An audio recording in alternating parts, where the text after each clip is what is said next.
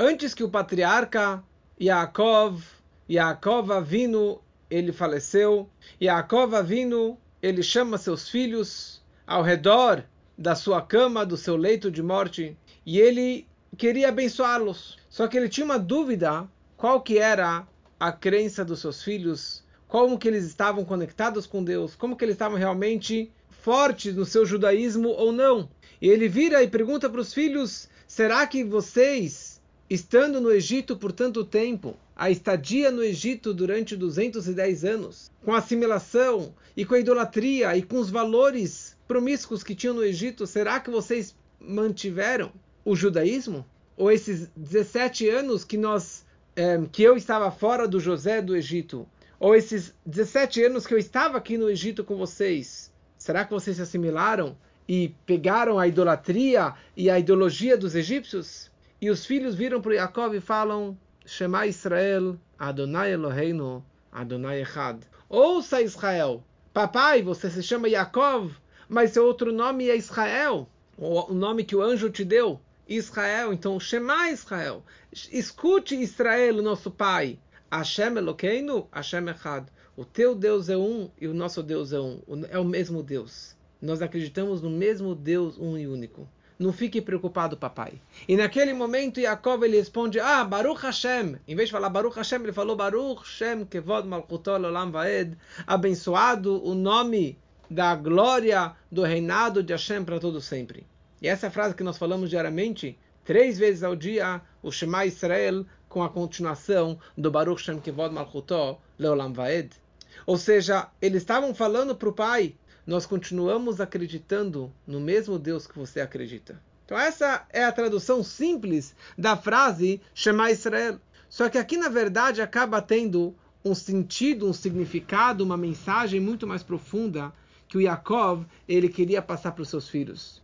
Ele estava falando para os seus filhos, ou os filhos falando para o pai, que não somente nós não temos outros deuses, outras idolatrias, outras crenças, outros valores do que o Senhor, papai, mas nós queremos dizer que Shema Israel significa que não existe nada fora Deus. Não existe nenhuma metziut, nenhuma existência, nenhum ser fora Deus. Como já falamos em outras aulas, a explicação das rezas do Shema Israel, que Echad se escreve Aleph, Het, Daled. Aleph tem um valor numérico de 1, Het de 8 e Daled de 4. Ou seja, Deus ele é um nos sete céus mais a terra, ou seja, 8, e nos quatro cantos do mundo. Deus ele continua sendo Aleph, um e único, apesar que existe todas as galáxias e todos os planetas e os sete céus e a Terra, ele continua sendo absolutamente errado, um e único. Na última aula, no último capítulo, nós explicamos que cada judeu ele tem um ahavá mesuteret, um amor profundo e oculto dentro de si por Deus. E esse amor por Deus não é um amor lógico, não é um amor adquirido, é um amor hereditário que vem desde os patriarcas que está dentro da alma judaica, dentro de cada um de nós. E essa fé e esse amor que nós temos a Deus veio do nível mais elevado da alma, das dez forças da alma, do intelecto que é chamado Chokhmah, a sabedoria, ou seja, um nível extremamente elevado, que é um nível da alma que é acima da lógica, é um nível que não tem como sumir este amor a Deus, não tem como desaparecer, não tem como se sujar e é totalmente imutável. Esse amor a Deus pode estar adormecido, esquecido, perdido dentro de si, mas no momento de verdade, no momento de um teste da sua fé, no momento de um Mesirut Nefesh, de um aperto que é ou para a espada ou para a cruz, ou para a cruz ou para a fogueira, se ele vai manter a sua fé, vida ou morte, naquele momento o judeu está disposto a abrir mão de tudo para não se desprender de Hashem.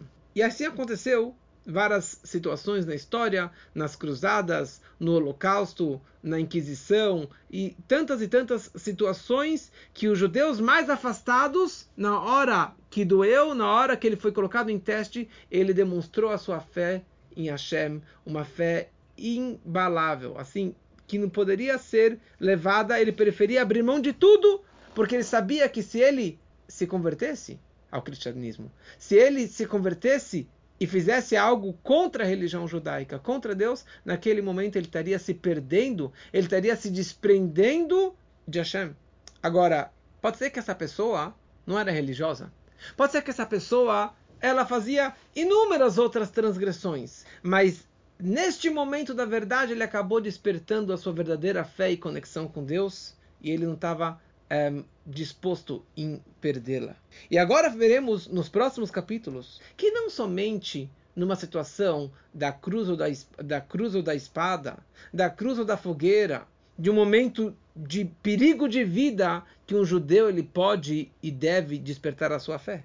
Mas cada haverá, cada pecado, cada transgressão, cada coisinha que seja contra uma das 613 mitzvot da Torá, qualquer um dos 613 preceitos, naquele momento a pessoa ela está se desconectando de Deus. Da mesma forma que se ela fizesse idolatria, ela estaria se desprendendo de Deus. Se ela fizer uma única transgressão, naquele momento ele também está cortando o seu elo, a sua conexão com ele. De uma forma positiva, podemos enxergar também que cada mitzvah, cada boa ação, cada reza, cada tefilim, cada vela do Shabat, cada comida kasher, cada pos ação positiva que a pessoa ela faça, ela está se conectando com Deus. E essa conexão é uma conexão eterna também. Mas para chegarmos a entender isso, precisamos algumas pequenas introduções. E a, pequena, e a introdução é que, na verdade, esse, esse é o título da aula: Onde está Deus? Onde Deus se encontra? Certa vez, o aniversariante da semana que vem, 2 de Yar, o Rebbe Maharaj, o quarto Rebbe do Chabad, quando ele era pequeno, ele gostava muito de fazer atividades manuais. Ele tinha seu próprio canivete. E ele ficava cortando madeira, fazendo artes, brincando com canivete. E certa vez, um Hassid vira para ele e fala: Ó, oh, Shmuel, você gostaria de receber um novo canivete? Falou: Sim, imagina, o meu tá gasto, tá velho.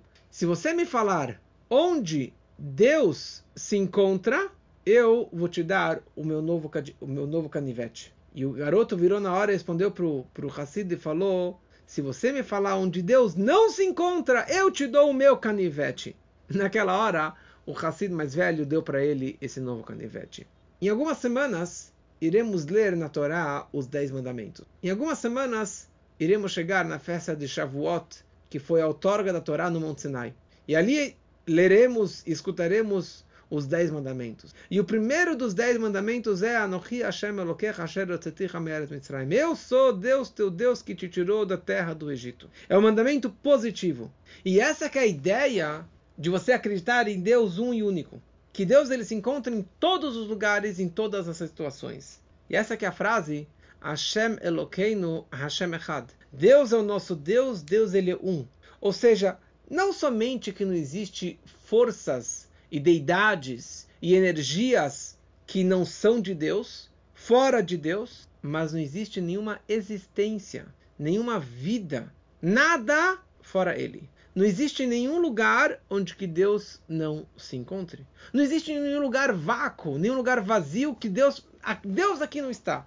No, no porão no banheiro, Deus não está. Não existe isso. Em qualquer lugar. Nas maiores impurezas, nas maiores cascas de impureza, Deus também está lá presente. Então, para entendermos isso, precisamos entender o paralelo que tem entre o finito e o infinito, entre o limite e o ilimitado.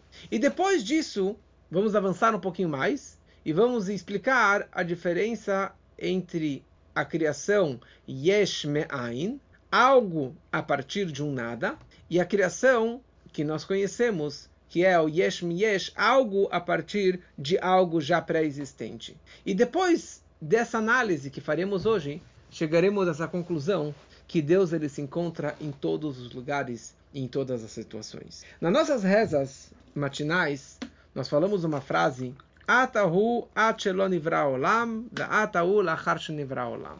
Você é o mesmo antes da criação do mundo e você é o mesmo após a criação do mundo. Ou seja, que o mesmo criador que existia antes de criar o mundo, ele não era chamado de criador, ele é criado chamado todo-poderoso, a luz infinita de Deus. Ele sempre existiu. Ele sempre existiu. Então, o mesmo Criador, o mesmo Deus que existia antes da criação do mundo, ele continuou intacto. Exatamente o mesmo após a criação do mundo. Ou seja, a criação do mundo não alterou em nada, nenhuma migalha, nada na unicidade absoluta de Deus. Diferente do ser humano. Um homem, um artesão, um ourives, que ele criou uma peça, ele criou uma, um, alguma peça, ele criou algo novo. Na verdade, ele dedicou forças e energia e tempo e dinheiro e ele criou algo novo. Já sobre Deus, nós falamos que apesar que ele criou o mundo, e mundo não significa só o globo terrestre, não significa somente os planetas, mas todas as milhares de galáxias e todos os planetas físicos e espirituais, materiais e espirituais, nada alterou a unicidade de Deus. Ele continuou exatamente o mesmo que ele era antes da criação. E você fala, mas como assim?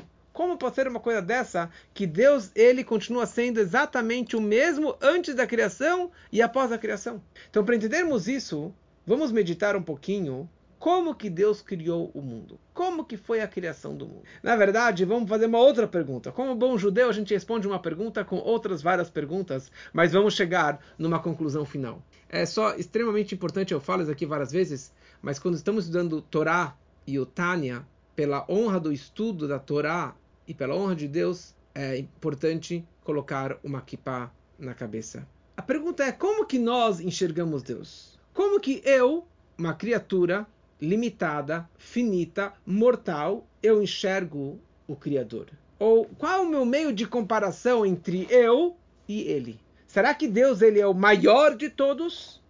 Ou ele é o infinito? Vamos explicar a diferença. Se eu descrevo ele como o Hahigadol, o maior de todos, significa que eu ocupo espaço. Eu sou o menorzinho de todos e ele é o maior de todos. Mas eu ocupo, que seja 0,000001, eu estou ocupando algum espaço. Qual a diferença, ou qual é a relação entre algo muito pequeno com algo muito grande? E qual é a relação entre algo finito com um, algo infinito? Uma pessoa que ela tem 10 milhões de dólares na sua conta bancária. Parece muito dinheiro? Ou vamos falar, ele tem 100 milhões de dólares. Ele tem muito, muito dinheiro e muitos de nós estaremos felizes também com um milhão de dólares. Para essa pessoa, qual é o valor, qual o significado de um dólar? Ou ele gastou 100 dólares. Ou ele gastou no restaurante 10 mil dólares. Será que para ele faz muita diferença? Pode ser que ele possa gastar isso aqui todo dia durante muitos e muitos anos. Ele, seus filhos, seus netos. Mas, no final das contas, a conta que ele tem é uma conta limitada. Ele pode ter 10 milhões, 100 milhões, 1 bilhão, mas é uma conta limitada. Ou seja, se ele comprar algo com um dólar, ele vai ter um dólar a menos na sua conta. No começo parece insignificante. Mas se ele for torrando e comprar um Mercedes e comprar um Tesla e ficar viajando e torrando, torrando dinheiro, como muitos que nós conhecemos, escutamos histórias que ganharam na loteria, ou que era jogador de futebol, ou que era trilhardar, o cara torrou todo o dinheiro dele. Por quê? O dinheiro tem um limite. Algum momento vai terminar aquele dinheiro. Ou seja, existe uma relação, uma comparação entre o pouco dinheiro e o muito dinheiro que ele tem. Agora, se pudéssemos imaginar um tio Patinhas, imaginássemos alguém que tem dinheiro infinito, ele tem fábrica de dinheiro e um dinheiro infinito. Então, para essa pessoa, se ele gastar ou doar um dólar, ou um milhão de dólares, ou um bilhão de dólares, a conta dele vai ficar intacta. Por quê? Porque a conta dele é infinito. É interessante que essa questão de infinito nós, nós não conhecemos muito bem porque os números não são infinitos. Nós, seres humanos, somos finitos, somos limitados. Então eu sou incapaz de colocar tantas e tantas siglas, tantos números nessa um, nesse cálculo matemático. Então por isso que eu falo que os números são infinitos. Mas na verdade os números não são infinitos. Porque 1 mais 1 é 2, e 2 mais 2 é 4, e 4 mais 4 é 8. E assim se vai multiplicando. Em que momento que o número ele cai naquele precipício que se chama infinito. A partir desse momento, ele se chama infinito. Não existe esse conceito, porque os números eles são somáveis. E em algum momento ele vai se somar. Eu vou ser incapaz de escrever no papel, no computador, ou de verbalizar isso. Mas o número não é verdadeiramente infinito. Mas aqui voltando para o nosso assunto, se pudéssemos fazer essa comparação entre o finito e o infinito, e eu tivesse alguém tivesse dinheiro infinito, então essa pessoa gastou, deixou de gastar para ele, se ela mesmo chose, ele continua o cara rico infinitamente. Agora, vamos aplicar isso aqui, se pudermos, aplicar isso aqui em relação a Deus. Se eu imagino ou descrevo Deus como o maior de todos, o super grande potência nível espiritual de conhecimento, sabedoria, de tudo que ele tem, no final das contas, estou falando que o mundo ele ocupa algum espacinho, mínimo que seja, insignificante. É que você falar o que, o que, que representa o globo terrestre em comparação à, à Via Láctea. Mas o globo ocupa espaço. Ele faz alguma coisa. Ele faz muito estrago. Faz muita coisa boa. Ou seja, eu preciso me esforçar muito para atingir, chegar nesse nível do Criador, mas eu consigo chegar lá algum dia. Ou seja, eu posso calcular que criar, que para criar dentro do mundo mais tio, mil tipos de aranhas seria mais difícil para ele. Se ele fosse criar 200 galáxias, seria mais tempo e mais esforço para Deus, porque ele é muito grande. Mas quanto mais ele vai gastando, ele vai, na verdade, é, é, tendo um meio de comparação. Agora, se eu defino Deus como em Sof, en Sof, sem fim, infinito, significa que eu entendo que eu não sou pequeno em comparação a ele. Eu não ocupo nenhum espaço. Eu sou totalmente Gurnisht. Nada, vírgula, nada. Eu não ocupo nada, não sou um nada. Ou seja, para Deus criar uma pedra, uma, um grão de areia, ou toda a Via Láctea, todos os planetas, para ele é a mesma coisa. O mesmo esforço. Ou seja, na verdade, nenhum esforço para ele. Para ele, os dois são iguais. Ou os dois são insignificantes. Para ele criar aquele grão de areia, ou criar toda a Via Láctea, para ele é o mesmo esforço. Ou seja, ele é infinito e eles são finitos. Ele é ilimitado e eles são limitados. E por isso eles não ocupam espaço perante o Criador. E essa é, é a verdadeira definição de Deus. Em Sof, o infinito. Agora podemos passar para falar sobre a criação do mundo. Como que Deus criou os, os mundos? O ser humano, um profissional, quando ele pega uma madeira e transforma isso numa mesa, numa cadeira, ele pega um bloco de ouro e transforma isso aqui numa joia, ele não criou este objeto, esta joia. Ele simplesmente pegou uma matéria-prima, pegou a madeira, pegou o ouro, transformou, derreteu, bateu, e daí agora ele tem aquele objeto pronto.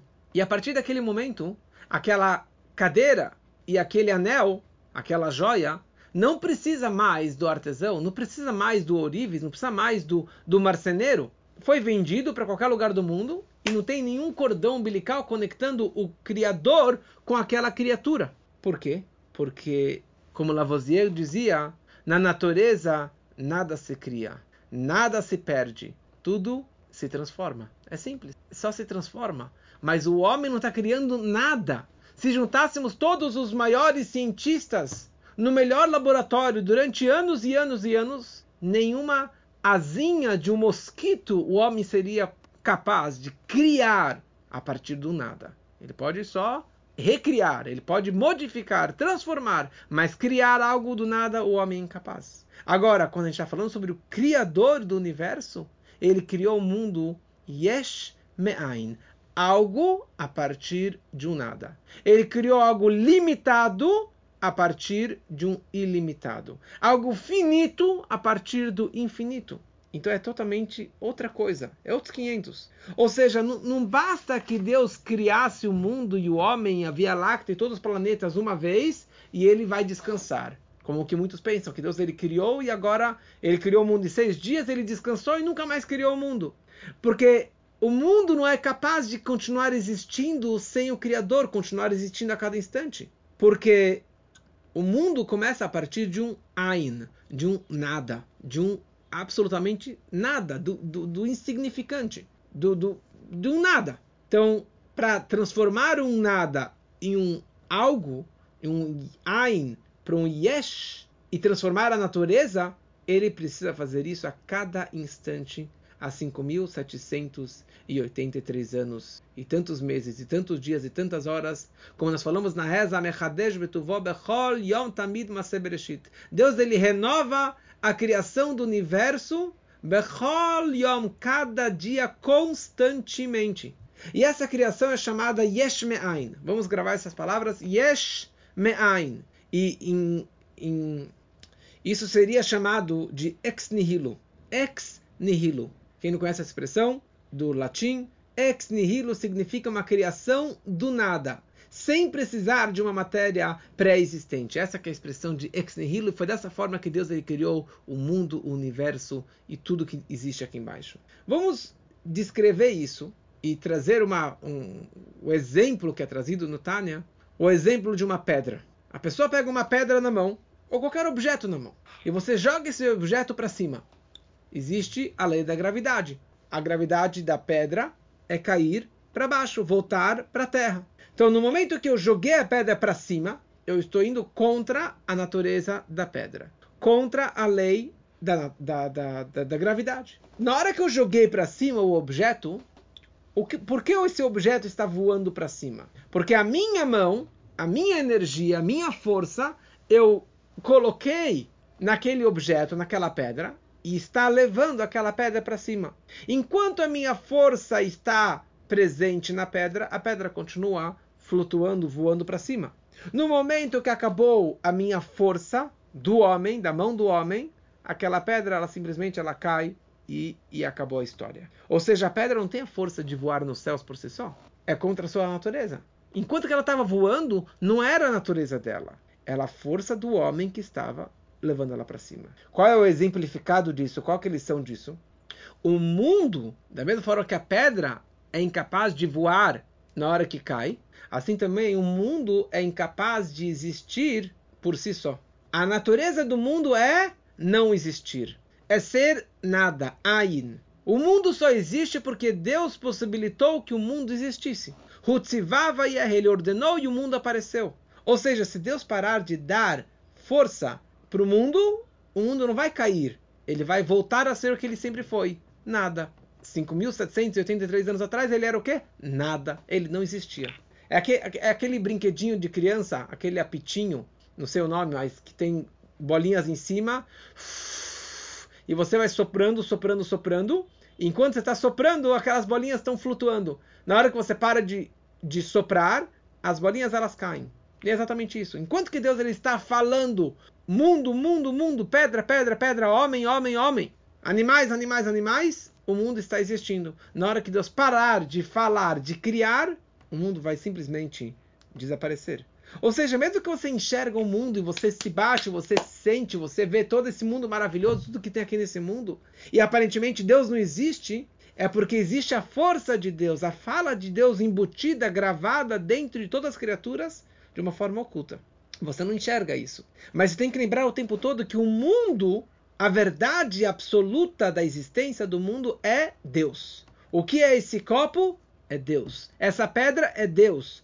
O celular é Deus. O dinheiro é Deus. A pessoa, a criança, o animal, tudo é Deus. Como a conclusão de um grande Hassid, no final de todos os seus cálculos das madeiras que ele vendeu, ele escreveu no final: Ein od milvador. Não existe nada fora Deus. Não existe nenhuma existência nenhuma vida, nada fora ele. Certa vez tinha alguns judeus sentados conversando e eles estavam falando: e se Deus quisesse destruir o mundo? O que, que ele faria? Então um se levantou e falou: olha, Deus poderia queimar todo o universo, todo o planeta e o mundo ia desaparecer. Ele falou: bom, mas iam sobrar as cinzas. Daí o outro falou: Deus poderia fazer uma burra, um dilúvio enorme e todo mundo ia morrer e tudo ia desaparecer. Mas ia continuar existindo debaixo da água. E daí se levantou um Hassid, que estudou Tânia, e falou: Deus não precisaria fazer nada. Ele simplesmente precisaria parar de falar e acabou.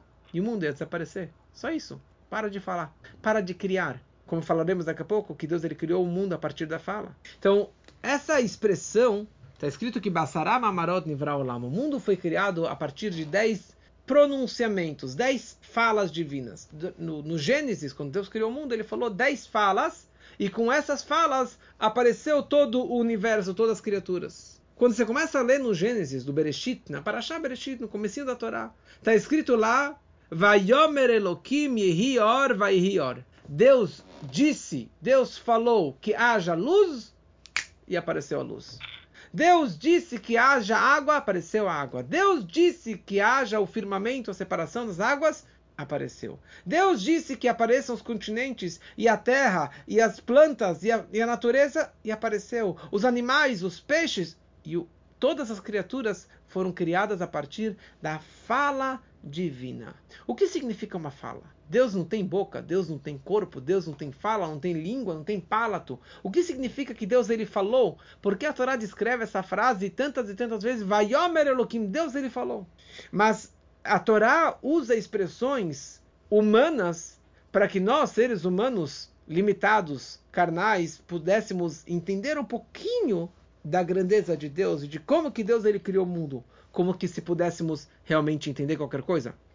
Esse exemplo da fala, entre outras ideias, vem descrever a ideia que estávamos explicando agora. Qual é a ligação ou meio de comparação que há entre uma palavra da pessoa e o dom da fala, o poder da fala? É a mesma ligação e a comparação entre o limitado e o ilimitado. Da mesma forma que uma moeda é, é insignificante em comparação dinheiro infinito, assim também uma palavra que eu falei ou deixei de falar é insignificante em comparação ao meu poder da fala. Porque você tem a fala que eu estou falando agora, eu tenho, na verdade, o poder do pensamento, que é a fonte da fala, que ali também já é infinitas vezes maior porque o pensamento nunca para. Você pode fechar a boca, mas o pensamento nunca para. E eu posso comparar isso mais profundamente em comparação ao poder da fala da alma, porque a fala, na verdade, é a essência da alma, está explicado na Hassidut, na mística, que isso vem da essência da alma. Então, o que é uma palavra a mais ou a menos em comparação à essência da minha alma? Nada. Não faz diferença nenhuma se eu falei ou fiquei de parar de falar. Por isso esse negócio de ficar fazendo, é, é, ficar limitando as palavras, ou fazer jejum de palavras, porque se tem palavras limitadas na sua vida, é uma besteira. Porque não tem limite. E não tem comparação nenhuma, uma palavra a mais, uma palavra a menos. Ou seja, aquela palavrinha é totalmente insignificante. E essa que é a ideia que os nossos sábios querem trazer através quando a gente fala que Deus ele criou o mundo a partir da fala. Ou seja, a força, a energia que Deus colocou na criação do mundo é simplesmente uma palavra que é uma palavra? Nada. Totalmente nula, insignificante, que não ocupa nenhum espaço perante a essência máxima de Deus. Então Deus criou o mundo inteiro, todos os planetas, físicos e espirituais. E para ele, Selamen Shoz, ele continuou exatamente errada. Aleph, Het, Dalet. Um, apesar dos sete céus, da terra, dos planetas, de tudo que tem nos quatro cantos do mundo, do universo, ele continua sendo Hashem Echad, um e único, e nada existe fora Deus. Ou seja, quando a gente fala que Deus criou o mundo a partir da fala, não significa que Deus ele criou o mundo há 5.783 anos, criou o mundo e a partir de então ele foi descansar. Ele deitou na rede, voltou para as alturas, para os céus, para o palácio celestial e ali ele está descansando até hoje, há 5.783 anos. Não.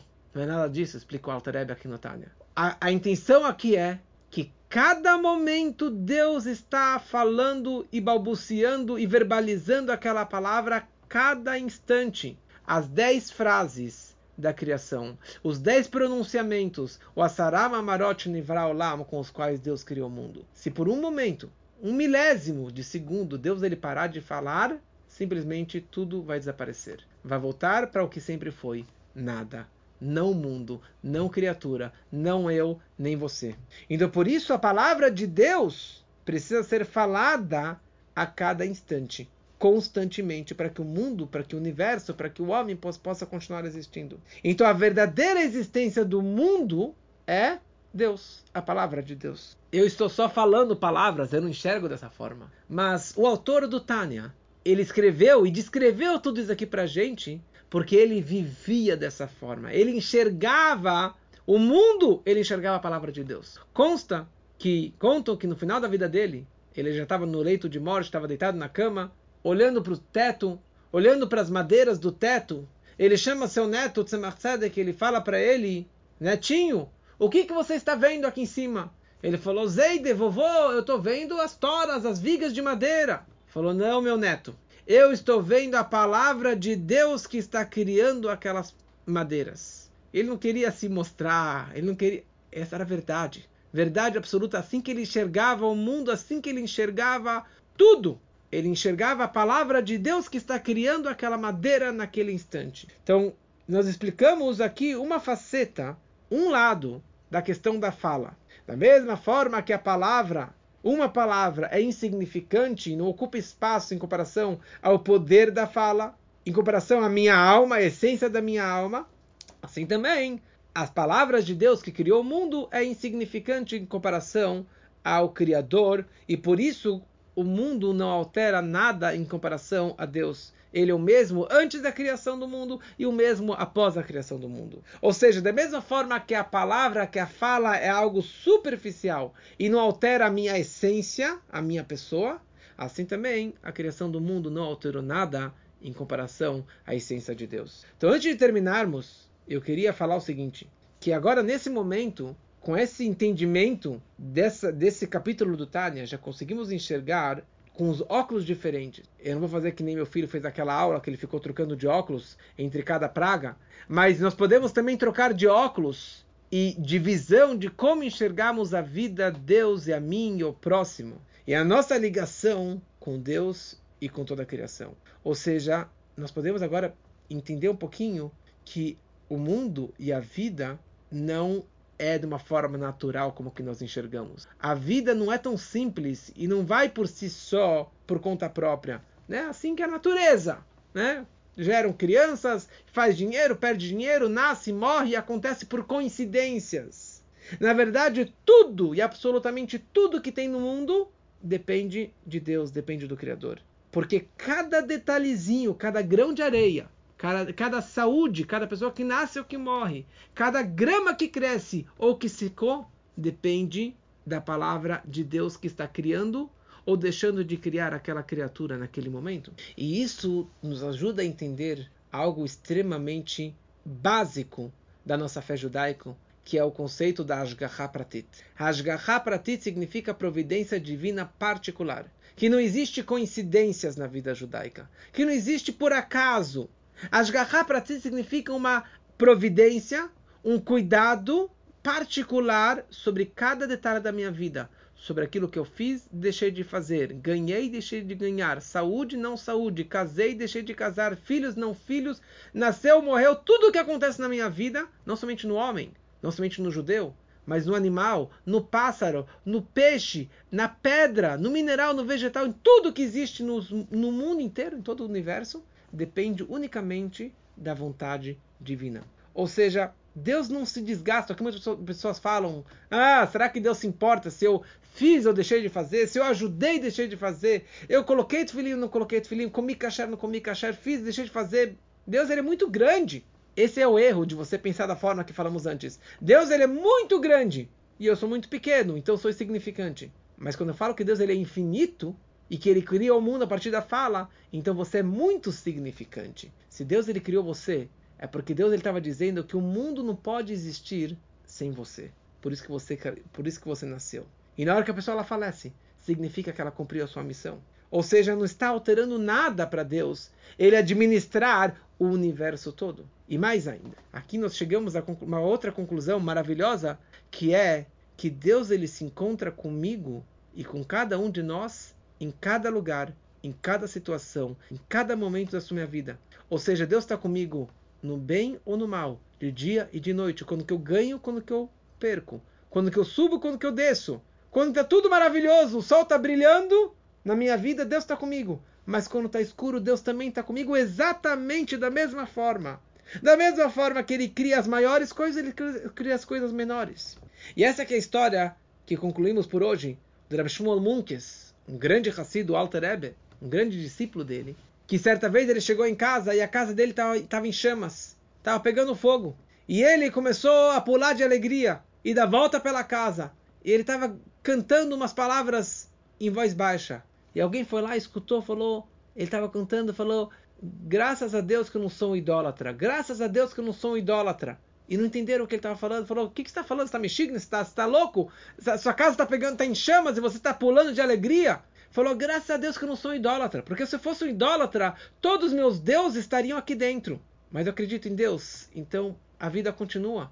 E Deus queria que isso, isso acontecesse. E mais ainda, não fez idólatra? Tem pessoas que idolatram o dinheiro, tem pessoas que idolatram a beleza, tem pessoas que idolatram o carro, tem pessoas que idolatram a mulher, tem pessoas que idolatram o seu corpo, a academia. Então, quando perdeu a beleza, acabou o casamento, perdeu o dinheiro, acabou a vida. Então, se está pegando fogo, continue cantando e agradecendo a Deus que você não é um idólatra, que você não idolatra o material, que você não idolatra o mundo, ninguém, nada e ninguém, porque você acredita somente em Hashem Echad. Que possamos levar essas lições para a nossa vida e vivermos acreditando na Ashgaha Pratit, na providência divina particular, e vendo que tudo acontece unicamente baseado na vontade de Deus.